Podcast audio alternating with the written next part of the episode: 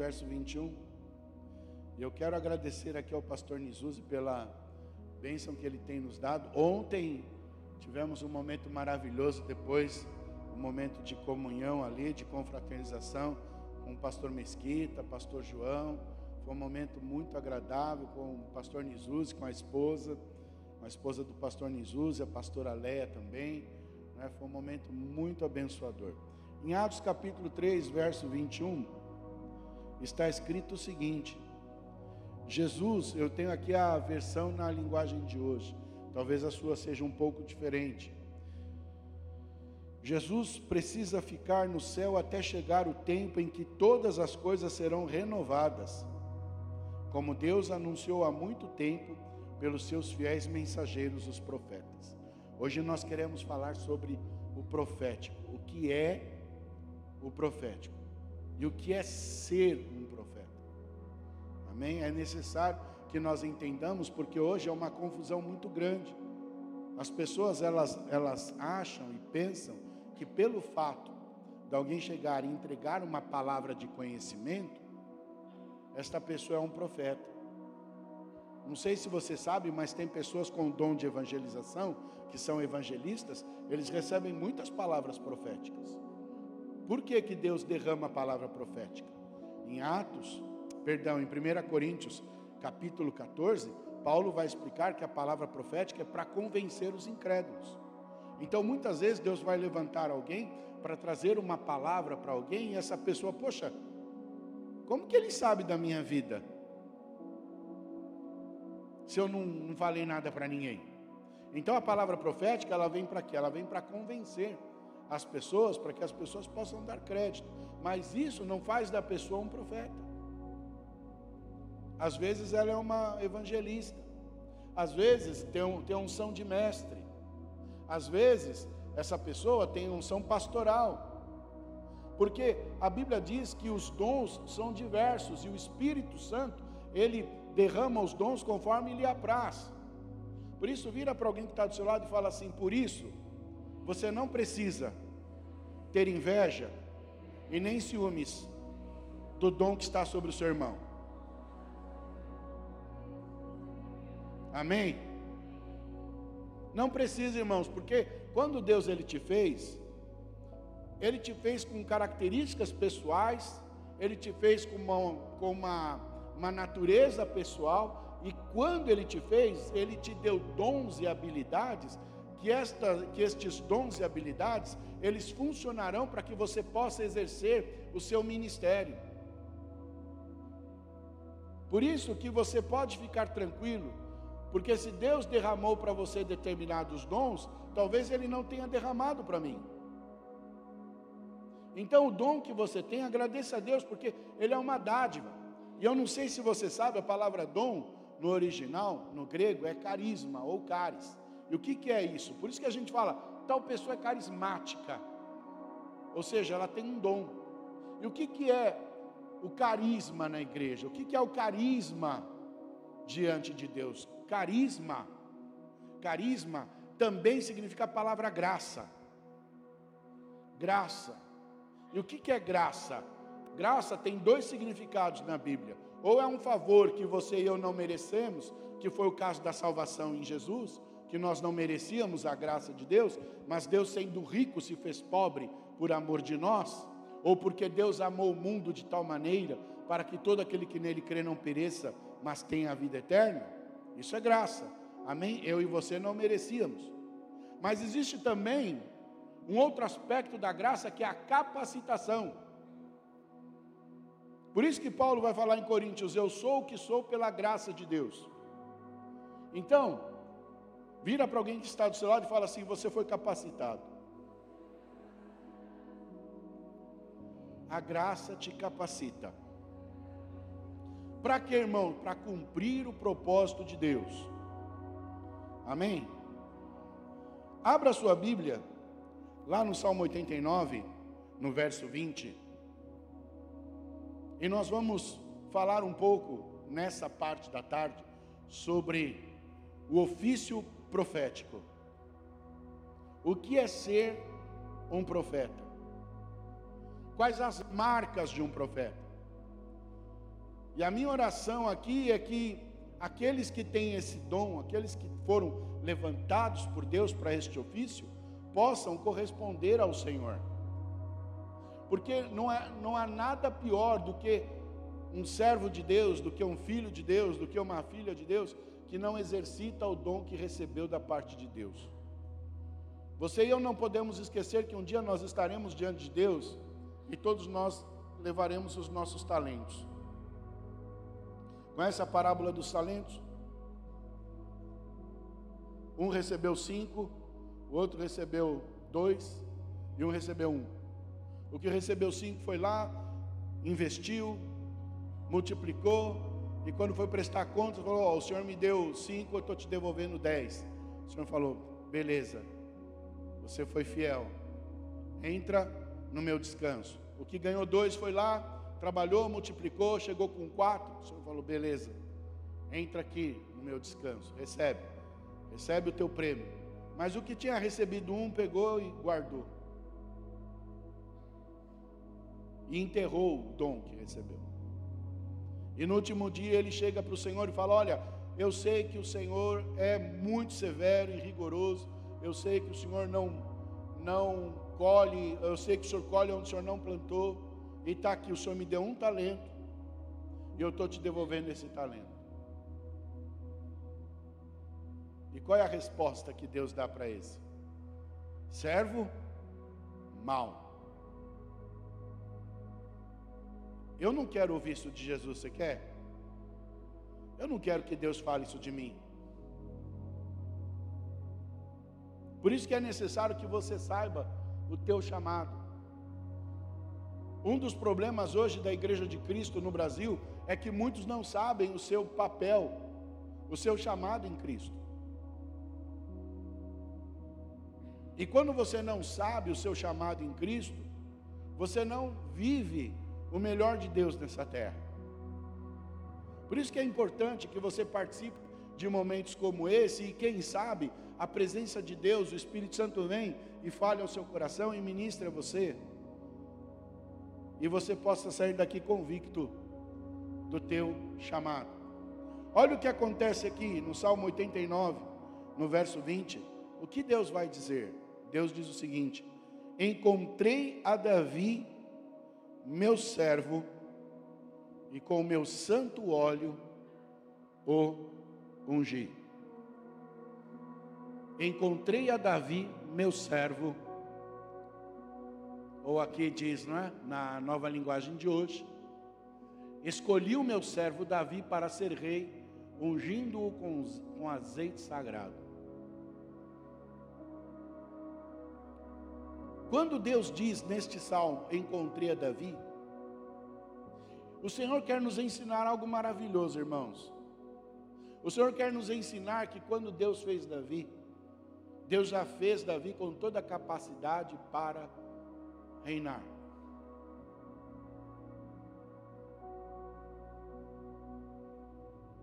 Eu vou repetir. Quando Deus nos fez, Deus nos fez com a capacidade para desempenharmos o nosso ministério. Não foi algo assim que Deus estava passando um dia e parou, sentou lá no céu e ficou olhando as pessoas da terra. Esse, esse, não, não foi assim, irmãos. Deus separou a Davi. E é muito interessante que quando a palavra diz que encontrou a Davi, o que, que ele fez? Para ser o quê? Para ser rei. Então, se você, por exemplo, você pode, colher, você pode escolher o seu nome. Eu escolhi, por exemplo, eu, o meu servo Francisco, para ser o quê? Para ser um apóstolo, para ser um pastor, para ser um evangelista, ou talvez você um engenheiro, arquiteto, um médico, um pastor, um psicólogo, um psiquiatra, um missionário, seja lá o que for. E Deus vai te dar a capacitação necessária. Por exemplo, se você tem uma inclinação, se você é alguém que, que gosta demais de matemática, que gosta demais de física, não adianta, você não vai ser sociólogo. Você não vai ser antropólogo. você vai lá para a área de, ou de engenharia, ou você vai para a área de química, ou você vai para a área de matemática. Então ele está dizendo aqui: Eu escolhi o meu servo Davi para ser rei, ungindo-o. E o que, que é a unção? O que, que é unção? Você sabe o que significa unção? O significado dessa palavra? Porque às vezes a gente usa as palavras e a gente não sabe o significado delas. A palavra unção, ela tem vários significados na Bíblia. Ela pode ser usada para separação. Eu encontrei a Davi e o separei para ser rei. A palavra unção também pode ser capacitação. E você vai encontrar lá em Isaías capítulo 62, o Senhor dizendo o seguinte: O Espírito do Senhor está sobre mim, pelo qual o Senhor me ungiu. Me ungiu. Para quê? Para curar os quebrantados de coração, para pôr em liberdade os algemados, para pregoar o ano aceitável do Senhor. Então você recebeu da parte de Deus uma capacitação e uma separação. Deus te separou.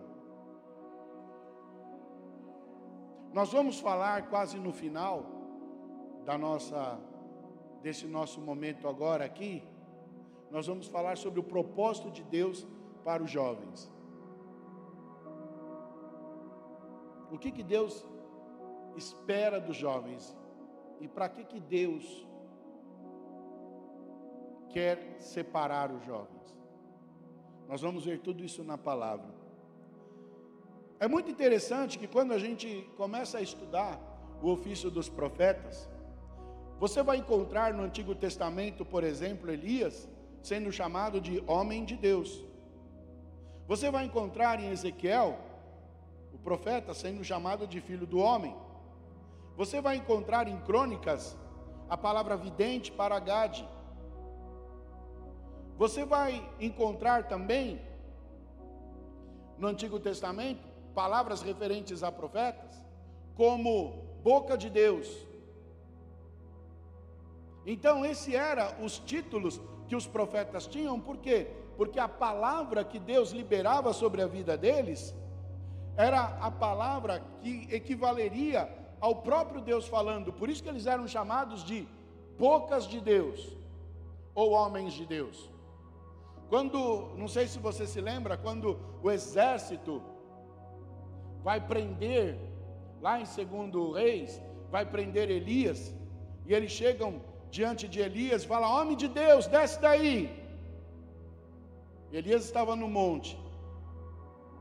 E Elias disse: Se eu sou homem de Deus, porque eles estavam debochando dele. Ele fala: Se eu sou homem de Deus, o que, que, que acontece? Que caia fogo. E o que aconteceu? Caiu fogo. Vai o segundo: Homem de Deus. Se eu sou homem de Deus, caiu fogo. Aí o terceiro falou bem, meu, esse cara já matou cem.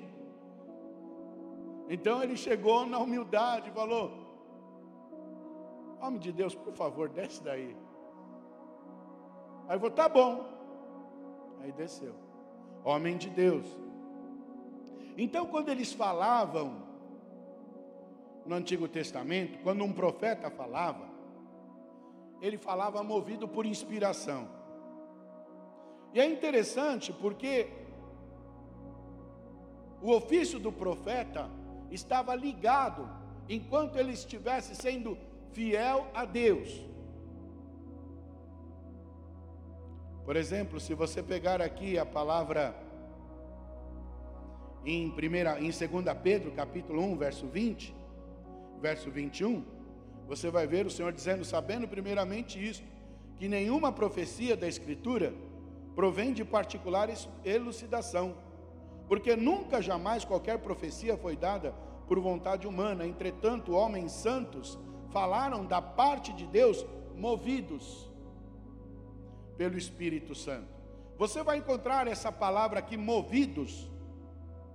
Você vai encontrar em 2 Timóteo, capítulo 3, verso 16 e verso 17, onde ele diz assim: toda escritura é inspirada.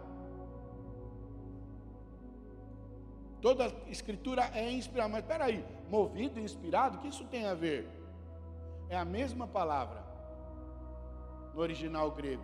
O que, que significa a inspiração e ser movido por Deus? Aqui o Senhor está falando que a palavra que sai dele, porque a inspiração, segundo a palavra de Deus, segundo os textos originais, é, é um sopro que sai da boca de Deus.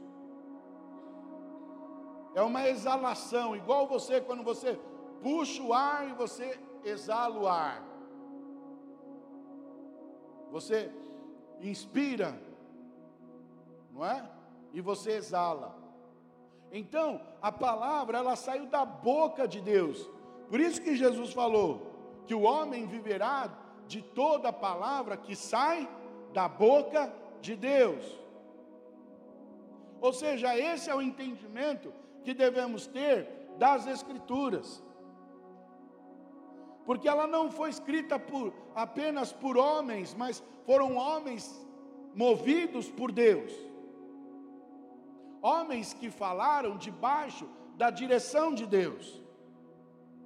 E essa palavra, ela tinha que estar alinhada, a palavra do profeta tinha que estar alinhada com aquilo que Deus havia já determinado.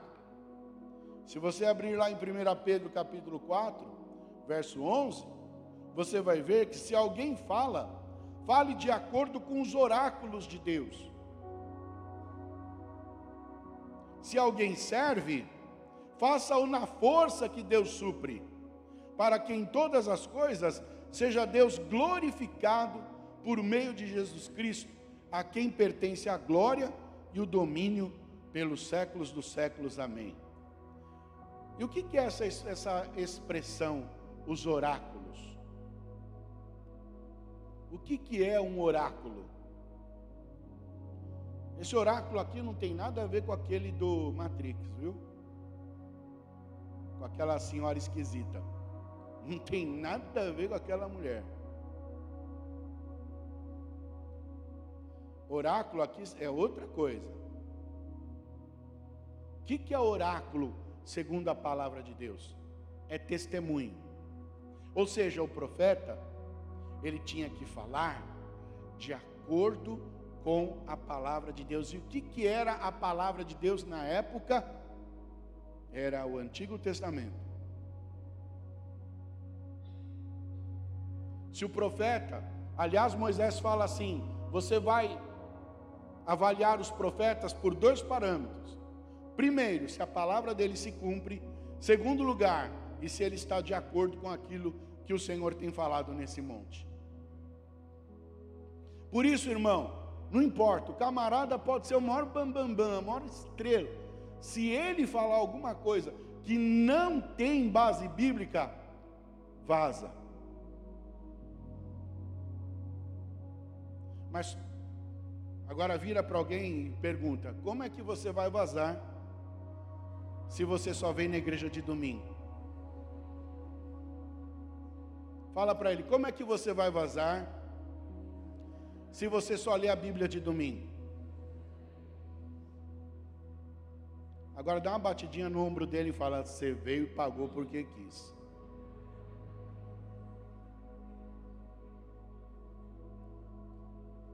Por que, irmãos? Oséias 4,6 diz que o povo de Deus está falando povo de Deus. Então está falando de mim, de você, não está falando da galerinha aí da, de fora.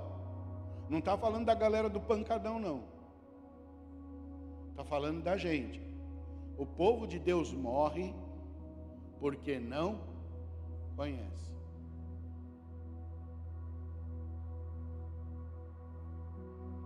A ignorância espiritual, ela é mortal. Se você não conhecer a palavra de Deus, você pode ser destruído. Não sou eu que estou dizendo, é a Bíblia.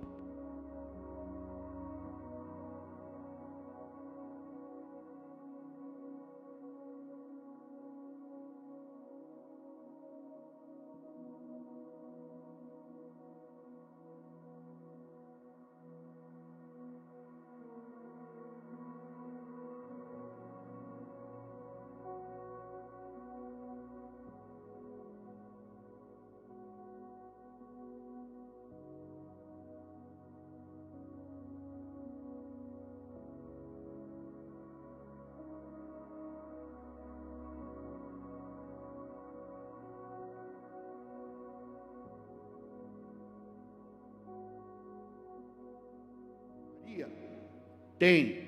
Tem lixo? Tem. Mas também a gente pode encontrar coisa boa lá. Então a autoridade de um profeta, ela é derivada. Uma outra coisa também que nos, nos ensina, meus queridos, lá em Jeremias, capítulo 1, nos diz que o Senhor separou a Jeremias para ser profeta antes dele nascer, ainda no ventre. A pessoa que tem esse chamado profético, a pessoa que ela é profeta, ela foi separada por Deus e ela foi consagrada a Deus desde o ventre materno.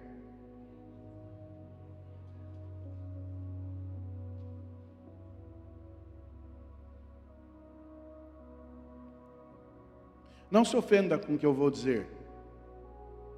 Mas por isso que eu tenho dificuldade de aceitar o aborto. Não um aborto espontâneo.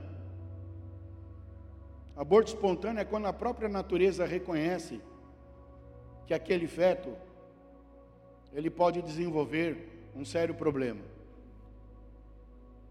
Aí é um cuidado da natureza.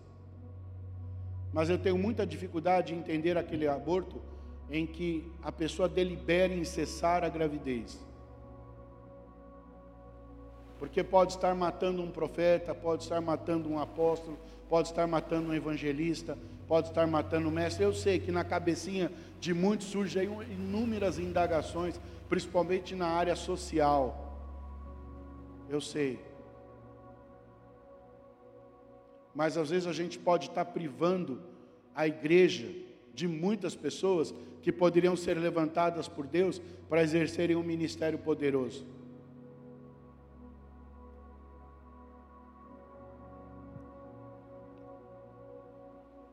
Então, profetas são separados desde o ventre materno.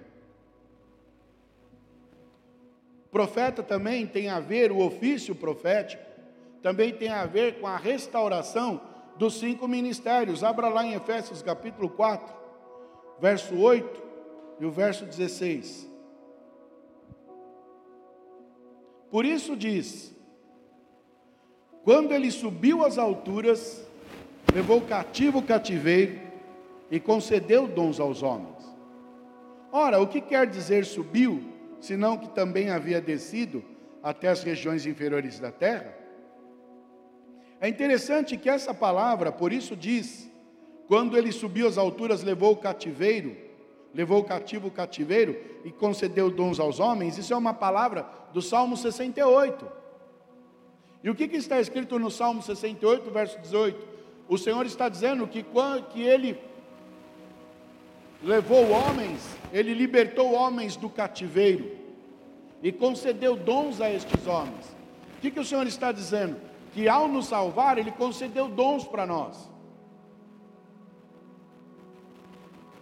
Aí ele diz: se não, também que havia descido até as regiões inferiores da terra.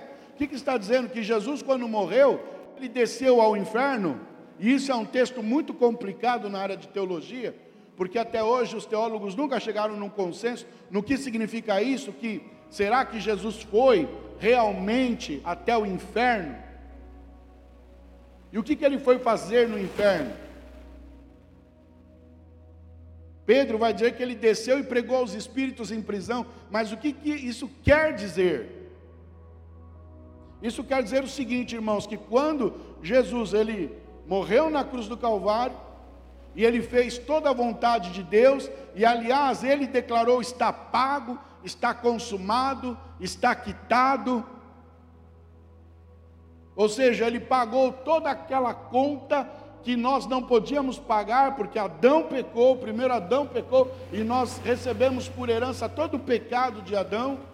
Por isso que Davi fala que eu nasci em pecado, em pecado minha mãe me concebeu. Então era necessário que viesse quem? Segundo Adão. Porque o primeiro Adão havia falhado. E esse segundo Adão, na figura de Cristo, vem e resgata o homem e faz aquilo que o homem não pôde fazer. Para um pouco e olha a vida de Jesus. Quando Adão, quando Adão foi criado por Deus, a Bíblia diz que havia o que? Uma perfeição no mundo.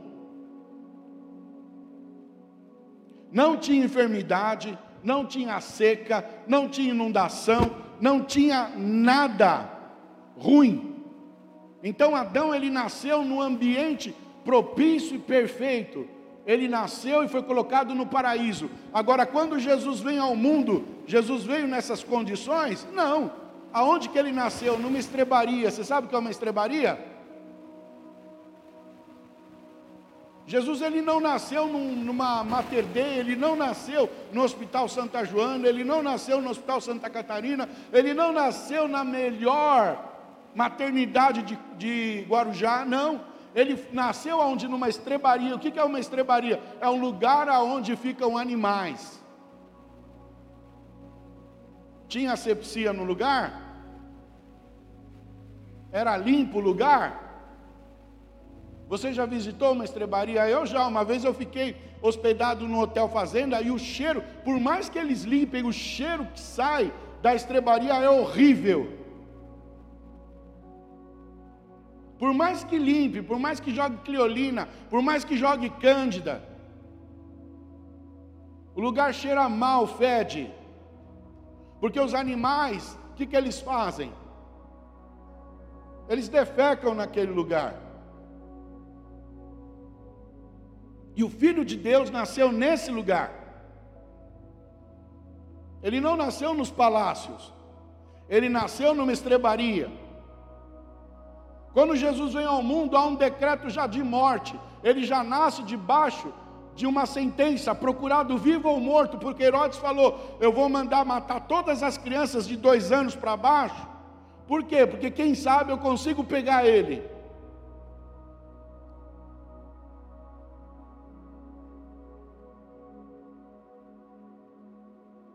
Quando Jesus é batizado com 30 anos, o pai fala: Esse é o meu filho amado. Eu me comprazo nele. Quando você vê em Mateus 4, em Lucas 4, logo depois do batismo, a Bíblia diz que Jesus é conduzido pelo Espírito ao deserto para quê? Para ser abençoado? Para quê? Para ser tentado.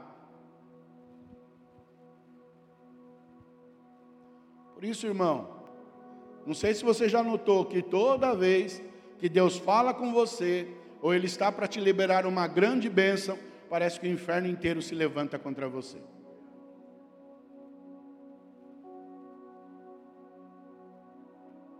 Você recebe uma palavra na igreja tremenda e poderosa, e você sai daqui cheio do Espírito Santo. Mal você chega em casa e já começa. Queimou não sei o quê, queimou não sei o quê.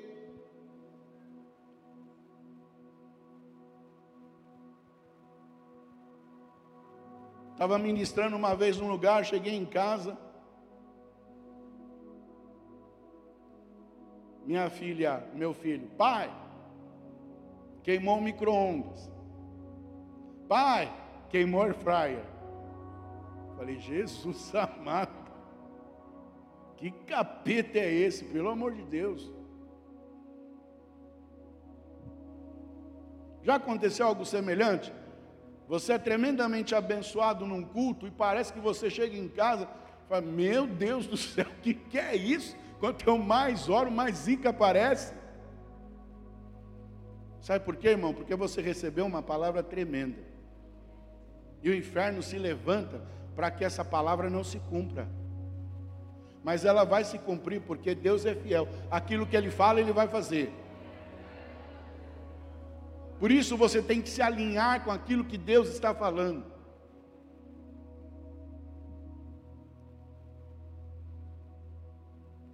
E a palavra de Deus diz que Jesus foi conduzido ao deserto para ser tentado.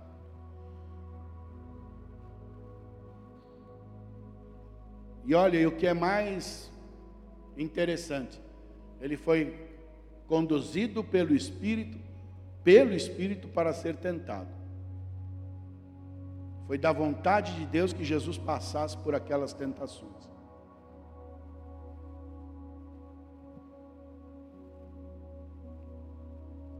Por isso eu quero perguntar algo para você. Você sabe a diferença entre tentação e provação?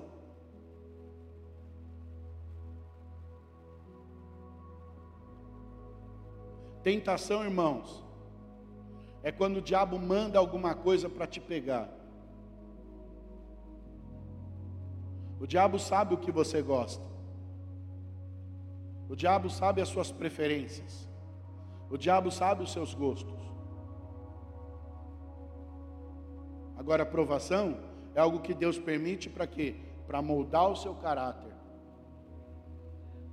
Para que o homem de Deus, para que a mulher de Deus que está em você, para que o jovem de Deus, para que a jovem de Deus, para que o adolescente de Deus, para que a adolescente de Deus possa forjar o seu caráter e sair na estatura do varão perfeito.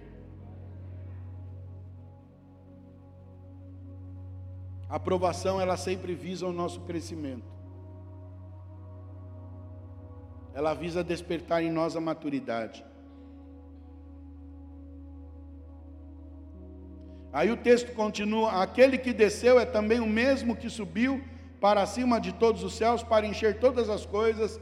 E aqui o Senhor está dizendo em Efésios 4:11, e ele mesmo concedeu uns para apóstolos, outros para profetas, outros para evangelistas, outros para pastores, outros para mestres com vistas ao aperfeiçoamento. O que, é essa palavra aperfeiçoar? Essa palavra significa literalmente completar. Para que, que Deus concede à sua igreja estes ofícios? Com qual propósito? Para fazer com que a igreja seja completa, para o desempenho do seu serviço, para a edificação do corpo de Cristo, até que todos cheguemos à unidade da fé. Então Deus derrama esses dons, apóstolos, profetas, pastores, evangelistas e mestres, para quê? para que haja o que? A unidade da fé, pleno conhecimento do Filho de Deus, a perfeita varonilidade, a medida da estatura da plenitude de Cristo, para que não mais sejamos como meninos, maturidade. Agitados de um lado para outro e levados ao redor por todo o vento de doutrina, pela artimanha dos homens, pela astúcia com que induzem ao erro, mas segundo a verdade em amor cresçamos. Deus concede esses dons para crescimento. Crescimento. Em tudo naquele que é a cabeça, Cristo, de quem todo o corpo bem ajustado e consolidado pelo auxílio de toda a junta, segundo a justa cooperação de cada parte efetua seu próprio aumento para edificação. A palavra edificação significa construção. O que, que Deus está fazendo? Deus está construindo a sua igreja. Deus está construindo você e eu. Paulo fala: Olha, eu não cheguei lá, mas eu faço algo, eu prossigo.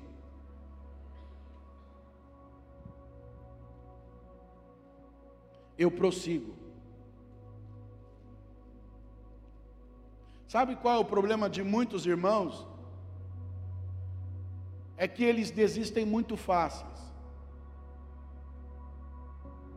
Eu não sei o que vocês pensam, os mais velhos que estão aqui. Mas não foi difícil para você conquistar o que você conquistou? Conquistar sua casa, o seu primeiro carro, Você não teve que trabalhar, você não teve que se esforçar, você não teve que batalhar. Quantos aqui saíam de manhã para trabalhar e à noite iam para a faculdade e chegavam em casa de madrugada para no outro dia fazer a mesma coisa? E você não tinha sábado, você ficava sábado ou para limpar sua casa e depois para pegar os trabalhos da faculdade? A minha vida foi assim. Trabalhava durante a semana toda, levantava cinco e meia da manhã, entrava no trabalho 15 para 7, Saía do trabalho às 15 para 5, ia para a faculdade, a aula começava às 7 e meia, saía da faculdade 11 horas, chegava em casa meia-noite. E ainda às vezes tinha que estudar. Ia deitar uma hora, duas horas da manhã, para levantar no outro dia e fazer a mesma coisa. Alguém passou por isso? Levanta a mão. Quero dizer para você que você é um vencedor. Você é um vencedor. Agora a geração de hoje desiste de qualquer coisa. Parece que é uma geração de mimimi, desiste por qualquer coisa. Desiste porque a aula é AD, o camarada está em casa, não faz nada. Ainda acha difícil estudar EAD.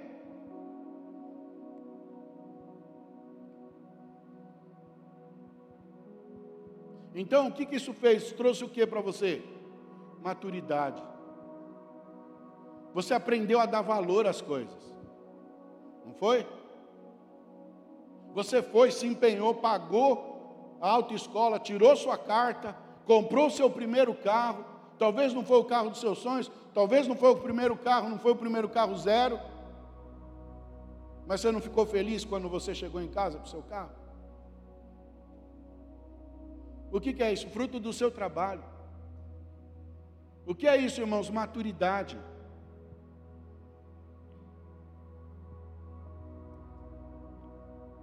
Vira para alguém que está do seu lado e fala: maturidade não vem fácil, não. Aliás, maturidade, irmão, ela tem a ver com autoridade. A autoridade, ela está fundamentada em dois valores. Não preço, porque preço a gente paga. Quanto custa? Tó. Eu pago. Agora, valor não tem preço. Por isso, pergunta para alguém que está do seu lado: você é um homem, ou uma mulher, no caso, né, se for uma mulher, você é uma mulher de valor ou de preço?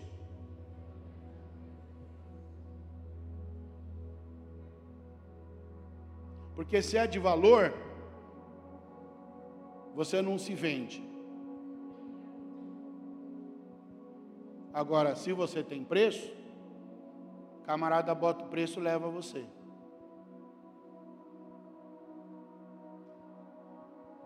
Por isso que eu decidi na minha vida, Senhor, eu quero ser um homem de valor. Eu não quero ser um homem de preço.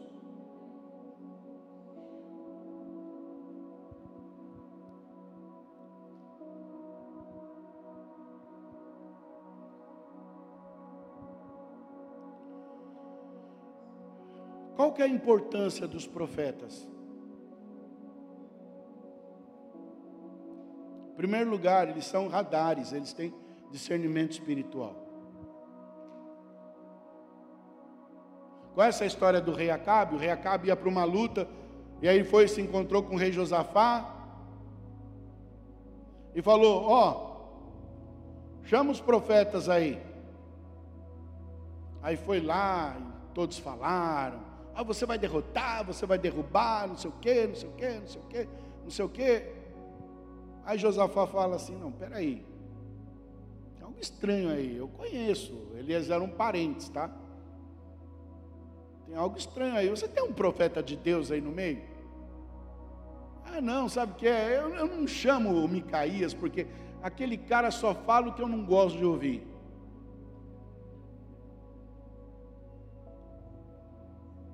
Não, não chama, é esse cara que a gente quer ouvir.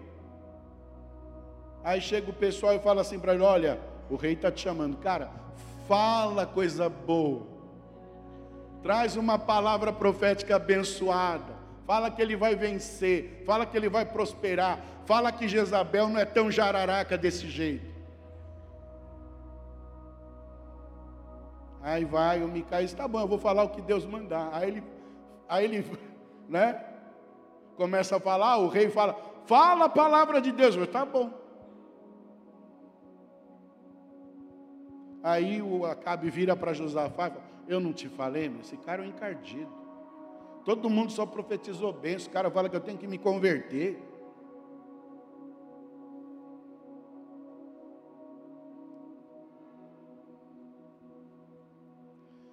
Os profetas, eles conduzem o povo ao arrependimento.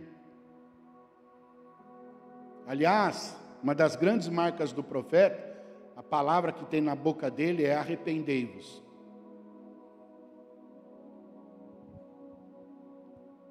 Eles combatem o pecado. Eles denunciam o pecado.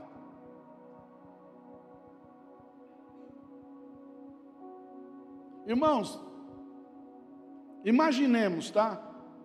Que nós estemos, estejamos vivendo em Atos. Amém? Atos dos Apóstolos. E no culto a gente vai e e oferta tudo que a gente tem. O nosso carro, a nossa casa, a gente distribui as coisas que a gente tem em casa, para que ninguém tenha fome.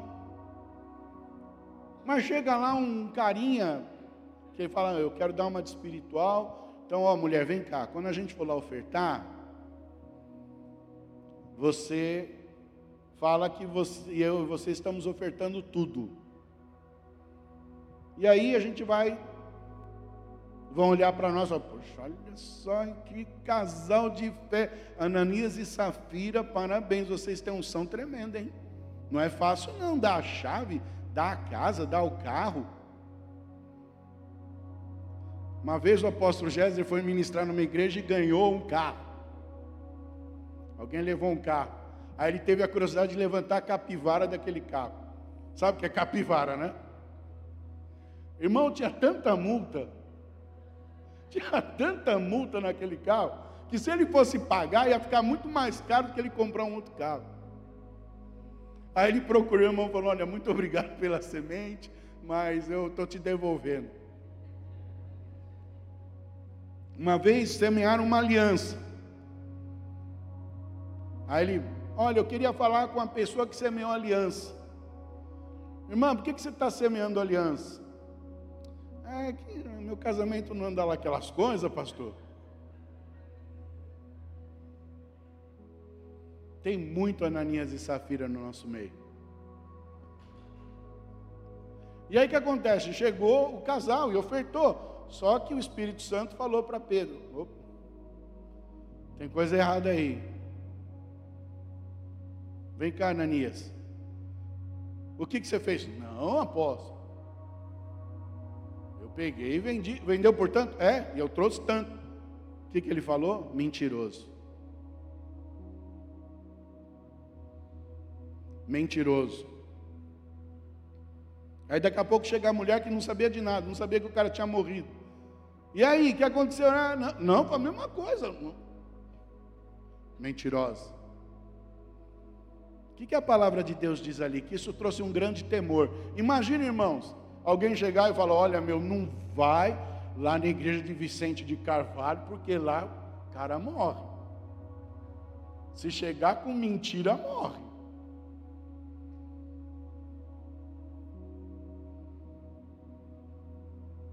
Então, profetas, eles têm o que, irmãos? Eles combatem o pecado, eles denunciam o pecado, eles têm zelo pela santidade. Eu não estou falando de usos e costumes, irmão.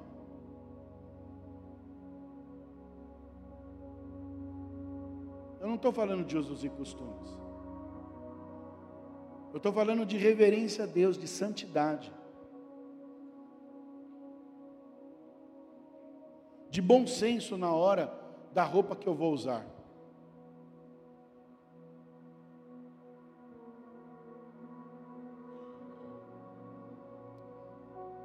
Apontam o caminho. Eis o Cordeiro de Deus que tira o pecado do mundo. São sinais e símbolos. Oséias capítulo 12, verso 10 diz assim: Falei aos profetas e multipliquei as visões, e pelo ministério dos profetas propus símiles ou comparações. O que, que Deus fazia? Deus usava os profetas como um exemplo para nação. Quando você estuda, principalmente Ezequiel, você vai ver que muitas vezes Deus mandava ele fazer coisas que eram atos proféticos e o povo perguntava: por que, que você está fazendo isso, homem de Deus? Aí ele falava: é porque vai acontecer isso, isso, isso, isso. Ou como Ágabo, que Paulo estava numa casa, e a palavra, na casa de, de Filipe, o evangelista, e aí chega Ágabo, um profeta, e pega o cinto de Paulo e coloca na mão dele, assim, prende a mão dele. Conhece esse texto? E aí pergunta: o que, que é isso? Ele fala, assim vão fazer com o dono desse cinto, vão te prender em Roma, vão te levar preso em Roma, vão te prender em Jerusalém, mas você vai parar em Roma e você vai dar testemunho.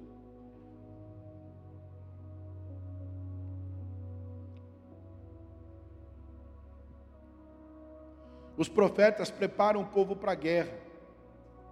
Em 2018,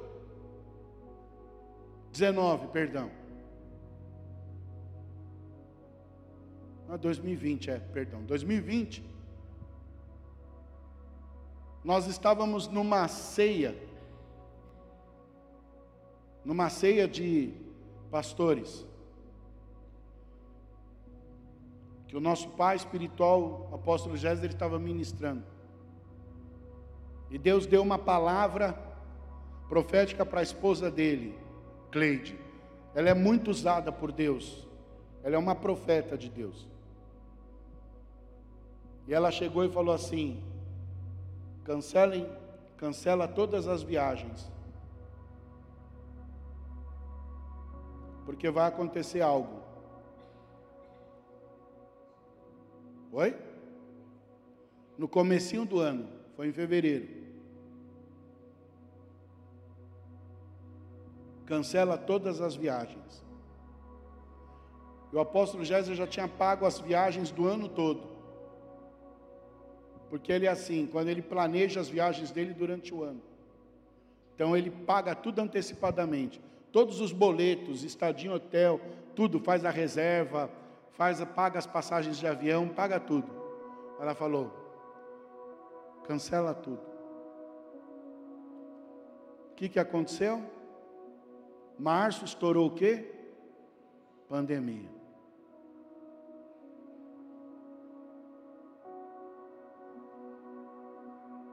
Então nos preparam para a guerra.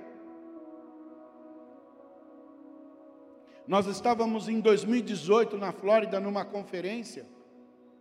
E o apóstolo Rony Chaves falou o seguinte: olha, é tempo de investir, porque ele falou que ele estava uma vez orando e Deus deu uma visão para ele, onde ele entrava numa sala e ele viu um monte de câmera. E Deus e, e nessas câmeras estavam várias nações do mundo. E ele falou: comece a orar por essas nações que estão nessas câmeras, nesses, nesses monitores, nesses vídeos de televisão. E aí ele começou a orar e Deus falou para ele o seguinte: Olha, prepara o meu povo para investir na internet.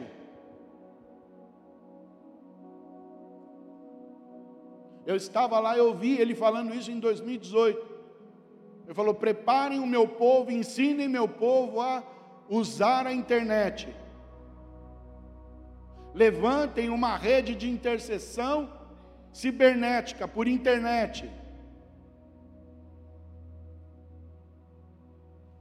O que, que aconteceu? Reuniões de intercessão via internet. Quantas vezes eu fiz isso na igreja que eu pastorei? Quantas lives que eu fiz de intercessão por internet?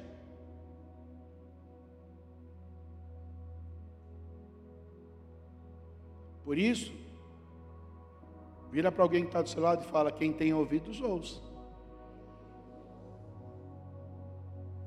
Fala para ele assim: a minha oração é que hoje à noite o Senhor envie um anjo com um cotonete e dentro da sua orelha.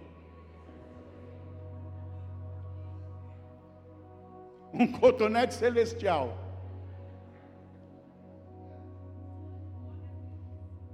para que você possa ouvir as coisas, porque Deus tem falado, irmãos. Em 2 Crônicas 20, verso 20, está escrito: crê no Senhor e estareis seguros, crede nos seus profetas e prosperareis. Quando tem profeta na igreja, essa igreja prospera. Se tem profeta numa casa, essa casa prospera. Quando a gente honra um profeta, a nossa casa prospera. Olha o, o, caso daquela viúva que hospedava o profeta Elias e que hospedava o profeta Eliseu. A Bíblia diz que elas prosperaram. Quando a gente honra os profetas, a gente prospera, irmãos. Por quê? Porque os profetas, eles têm uma unção de desatar prosperidade sobre o povo.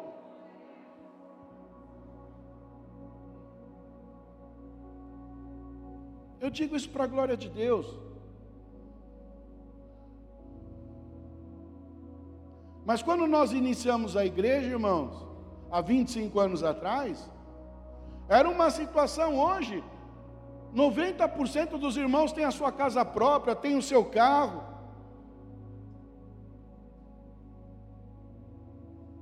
Por quê? Porque há uma unção de prosperidade sobre os profetas.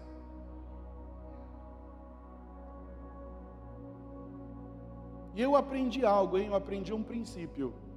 Pastor Mesquita, o pastor Nizuzi não me falaram eles me deram liberdade para ministrar a palavra de Deus.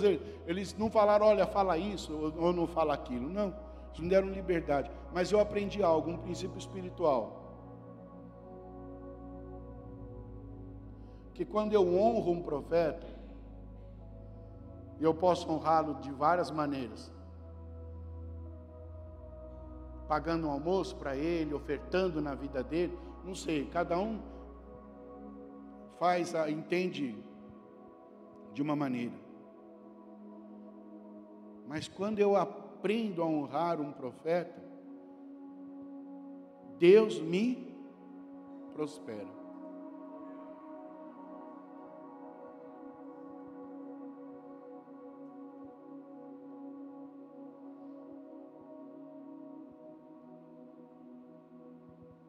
Isso é um princípio tremendo, irmãos.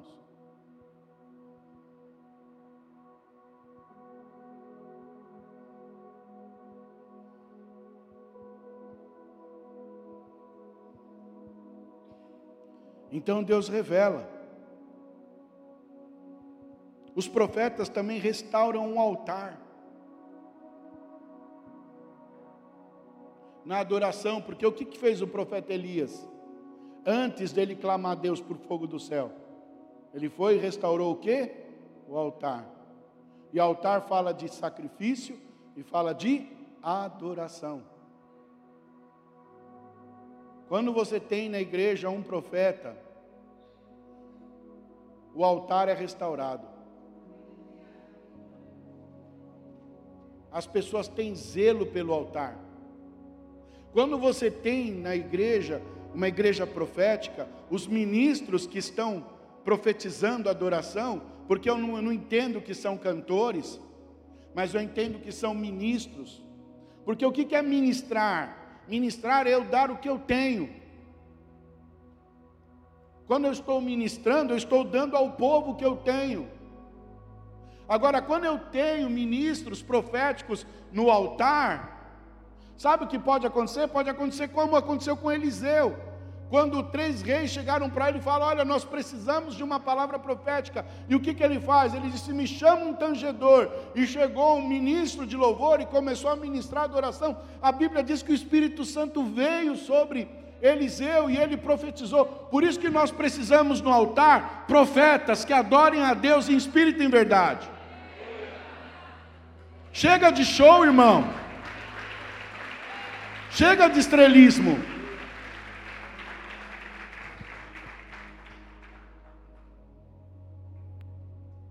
Eu cansei de ir em congressos e ministrar a palavra, e eu via os os adoradores lá, os ministros, os cantores, sabe, arrebentando, fazendo um monte de coisa, na hora da palavra, estavam tudo fora encostado em carro. Estava conversando sobre tudo, menos sobre a conferência.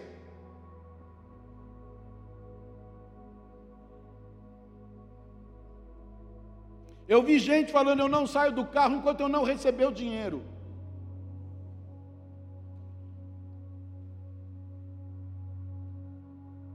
Como é que vai ter glória assim, irmão?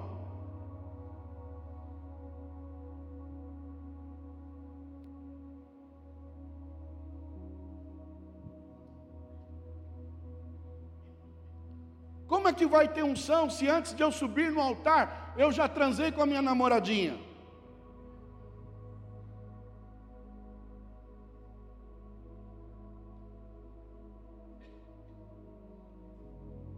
Não digo minha esposa.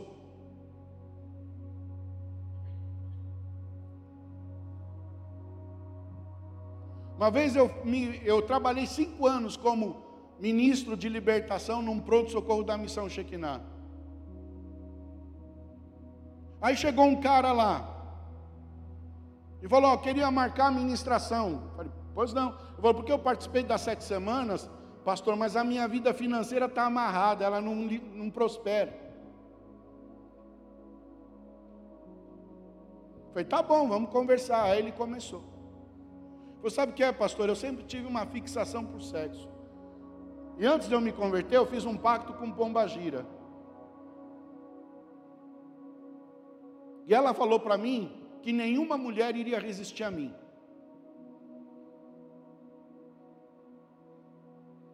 Não importa se fosse jovem, se fosse casada, não importa. olhava, porque era um espírito de encantamento, de feitiçaria que estava sobre ele. E o cara não era bonitão, não, ele era feio que dói. Mas o demônio fazia ele ficar bonito. A mulherada achava o cara lindo. Falei, e eu conversando com ele, e toda hora que eu ia entrar no assunto da administração, e eu ia falar que ele precisava romper aquele pacto, ele pegava o celular, pastor, desculpa. Pastor, desculpa. Pastor, desculpa. Eu falei, irmão, vai embora. Você está tomando meu tempo, você não quer libertação. Porque toda hora que a gente vai orar, você pega o celular.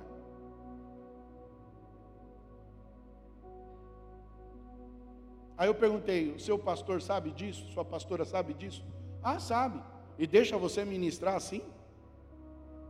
Com essa vida sexual que você tem ativa? Ah, é que eu toco bem.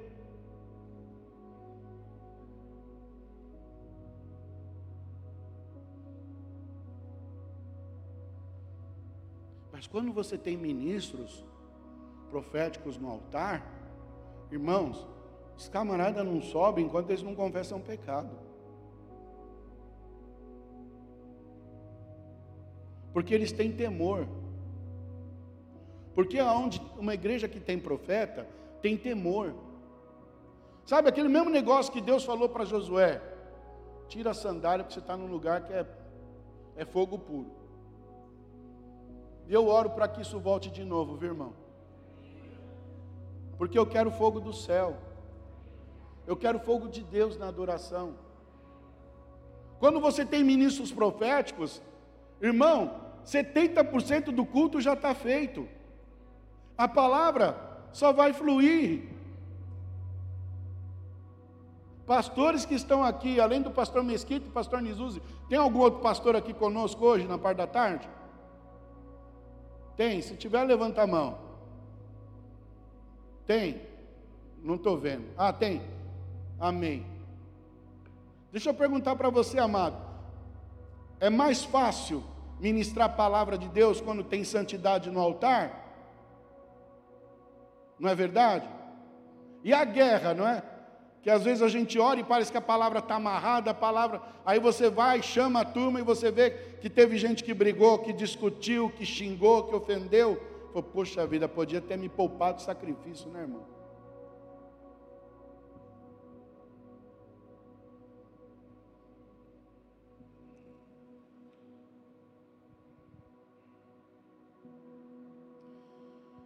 Igrejas que fluem no profético, você tem milagres.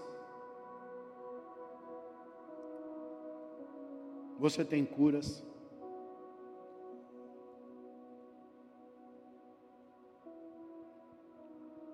A adoração numa igreja profética, ela não se torna algo apenas para preencher um, um culto. Eu venho de uma época onde a gente falava: olha, vamos cantar uns corinhos aí. Alguém aqui é dessa época dos corinhos? Irmã, né? Vamos cantar uns corinhos. Graças a Deus que isso passou. Louvado seja Deus. A adoração se torna uma arma de guerra. E Deus, durante a ministração da adoração, o que Ele vai fazendo? Ele vai operando curas, Ele vai operando libertação, Ele vai derramando do seu poder, Ele vai derramando da sua glória. Irmãos, a gente participava de alguns eventos de adoração que era algo, parecia que o céu se abria.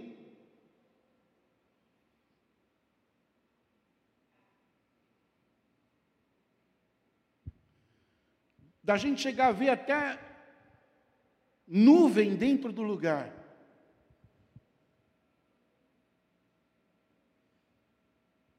Da gente estar numa, numa gravação de um CD, mas a unção de Deus era tão grande que o pessoal recebeu uma unção de riso, de alegria tão grande durante a gravação, que teve que interromper e acabou saindo três CDs.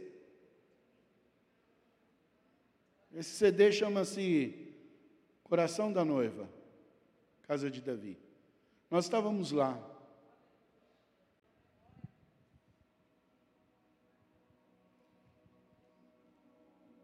De Deus tomar os músicos e eles começarem a rir, das pessoas caírem durante a ministração da adoração. Ah, eu não sei quanto a você, mas eu clamo a Deus por essas coisas.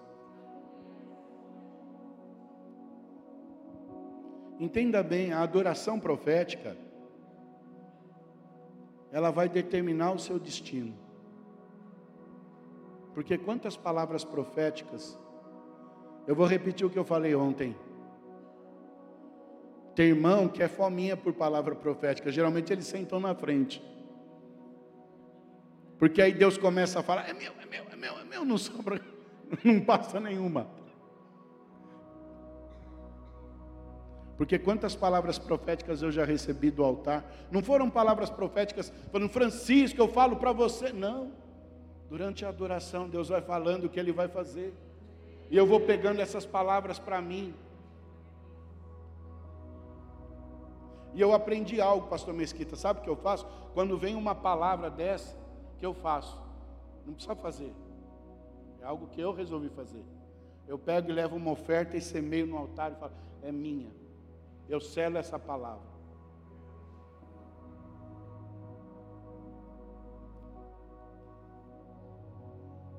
Coisa que Deus colocou no meu coração, não é doutrina da igreja que eu pastoreio. Mas é algo que eu faço. Quando eu estou numa reunião e eu vejo Deus se movendo profeticamente, usando alguém, trazendo uma palavra profética, ah, eu quero essa palavra para mim. E eu faço o que Jesus falou: você é abençoado, leva a tua oferta e põe no altar.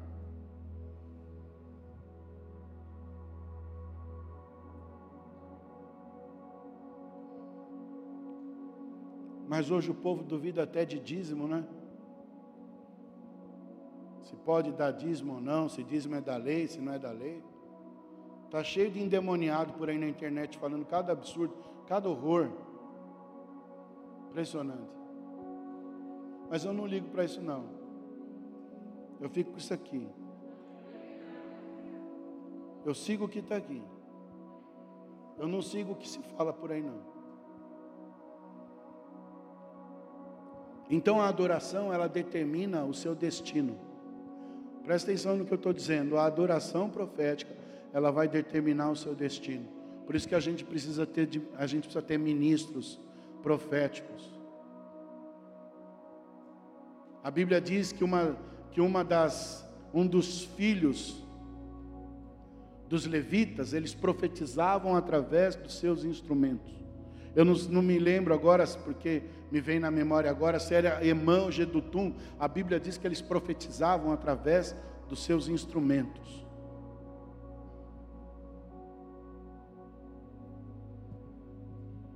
Acabando já, pastor. Já estamos acabando já.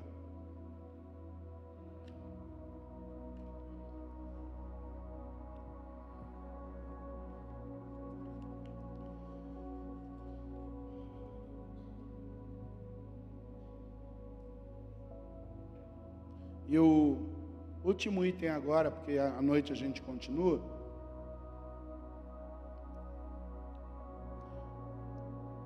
Eu quero que você abra sua Bíblia em Amós, capítulo 2, verso 11.